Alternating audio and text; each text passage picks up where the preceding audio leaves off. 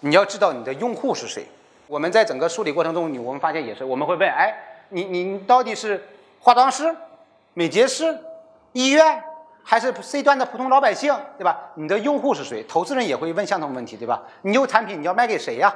用户是谁？用户有什么样的特征啊？他们有什么样的需求啊？你们能不能满足他的需求啊？用户有多少啊？